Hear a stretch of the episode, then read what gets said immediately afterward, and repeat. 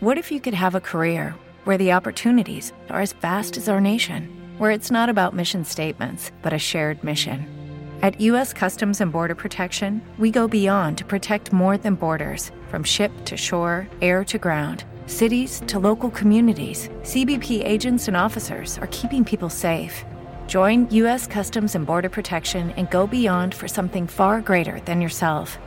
Learn more at cbp.gov/careers. Hoy te voy a contar por qué el entrenamiento HIT no funciona, no vale para nada. Bueno, o al menos no vale para lo que tú crees que funciona. O mm, no, no funciona como o tú no lo estás haciendo bien. Una de las tres cosas.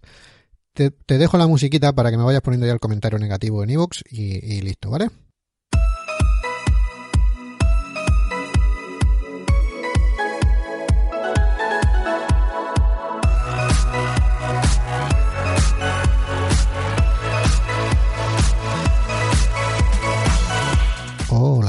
Tal estás? ¿Estás bien? Claro que sí, va a estar bien. Pues si tú estás bien, yo me alegro, como siempre. Vale, ya que me lo preguntas, yo estoy mm, ni, ni bien ni mal. Por un lado estoy un poco jodido. Hace tiempo no del pronóstico del tiempo, desde que me, fui de, Escocia aquí a, Nueva Zelanda, no del, no del pronóstico del tiempo. Vale, pues es el tercer día que lleva lloviendo sin parar y se esperan dos días más de lluvia que tampoco van a parar. Y no veas tú la gracia que me hace coger a las cinco y media de la mañana la bicicletica para irme a trabajar cuando está lloviendo. Pero esos son mis problemas y a ti no te importan.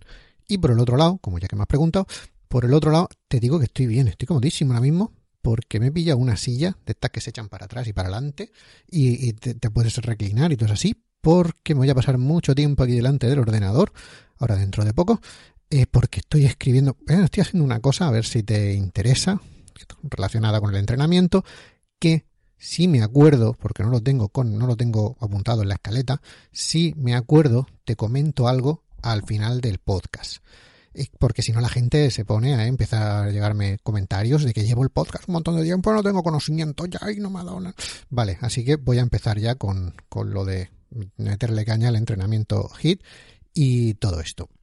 Eh, déjame que me explique lo del entrenamiento HIT. Lo primero ha sido un pequeño clickbait, no es para tanto, pero sí, puede ser que no funcione como tú piensas que te está funcionando. A lo que iba. Y lo, lo, lo que te quería comentar hoy es que lo que tú a ver, ¿cómo te lo digo? ¿Cómo empiezo? Lo que tú sientes no importa. Vale, tus, no que tus sentimientos no importen, sino tú, lo, lo que sientes, sobre todo cuando estás entrenando me refiero. Lo que sientes no importa. A ver, lo que te quiero decir es que la sensación subjetiva, esa es la frase, la sensación subjetiva de lo, lo duro o no que es un entrenamiento, eso no vale para nada. Eso sí que vale, pero para el caso que nos toca hoy, no, no vale para nada.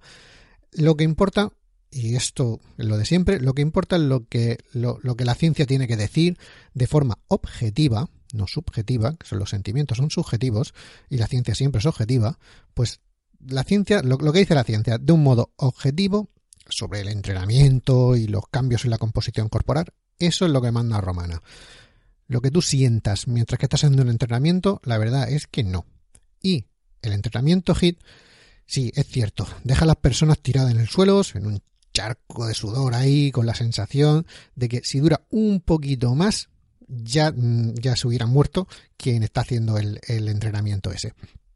Eh, en, este, en este podcast te propongo una, una forma más inteligente de entrenamiento, que mm, debería tener un mayor efecto sobre, sobre la resistencia, no te preocupes sobre la resistencia y sobre todo los efectos de la composición corporal a largo plazo, que es a lo que yo voy, a largo plazo. Eh, este, este, entrenamiento de, repetición de alta intensidad, llamado HIRT, H-I-R-T, es la traducción más que más me ha salido es esta, el entrenamiento de repetición de alta intensidad. No, no, lo, no lo he leído en español, así que no tengo ni idea cómo se puede traducir. HIRT, H-I-R-T. Eh, bueno, pues este tipo de entrenamiento puede no sentirse, ¿no? Puede que no se sienta tan, tan bien ni que te deje tan destrozado como te deja el HIT. Eh, va, a ser un, va a ser muy complicado esto con las letritas, pero bueno, voy a intentarlo. Eh, relájate un pelín e intenta, intenta entenderme a mí. Pues como te digo, este entrenamiento de entrenamiento de, repetición de alta intensidad, el HIRT, puede que no, ese, ese feeling que te queda cuando terminas de entrenar tan duro que te he destrozado, que decir, guau, yo sí que he entrenado bien, puede que no lo tenga. Pero ya te lo he dicho al principio, tus sentimientos no importan, importan lo que dice la ciencia. Para empezar a recapitular un poco todo esto, mm, voy a contarte un poco la historia del HIIT, el tradicional, el High Intensity Interval Training. Bueno, pues el entrenamiento por intervalos, con, con intensidades altas, ha existido desde muchísimos años, o sea que tampoco nadie, nadie ha venido a descubrir la pólvora, eh, pero el punto ese de, inflexión del, del HIT eh, parece haber venido con, no sé, con la investigación que sacó el doctor Izumi Tabata. ¿Te suena de algo el apellido este japonés? Pues seguro que sí. Pues a principios de la década de los 90 eh, colaboró con, espérate que esto lo tengo que leer, Irasawa Koichi. Bueno, pues el señor este, creo que es un tío, el señor este es el entrenador del equipo japonés, ahora era el entrenador del, equipo japonés de patinaje de velocidad que había desarrollado, el tío este había desarrollado un protocolo así de ráfagas cortas y máximas de, sprint eh, seguidas también de, cortos periodos de descanso. Estas ráfagas máximas, eh, cortas y máximas mejoró y, mantuvo el rendimiento eh, de los, de los atletas de élite del, patinaje de velocidad. O sea, fue la leche, revolucionario, tal, no sé qué. Y Tabata, el, japonés este, eh, quería probar el protocolo con atletas de diferentes niveles, ¿no? Para ver si eso también se, se, se podía extrapolar a gente un poco más de la calle y no atletas de élite. Ya ves que yo estoy muy, diferenciando mucho siempre. El, el, otro podcast, creo que fue el, anterior, también te lo decía mucho, que sí, que los estudios, si están hechos sobre atletas, posiblemente no nos valgan o no se extrapolen tan fácilmente a las personas de a pie. Por eso mismo el tío este, el Tabata, quería probarlo en atletas, sí, atletas, pero de diferentes niveles.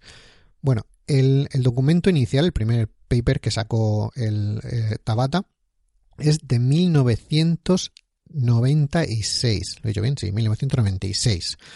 Te dejo el, paper original, te lo dejo enlazado por las notas del programa, por algún sitio, no sé dónde lo dejaré, pero te lo voy a dejar. Tavo, está aquí. Eh, pues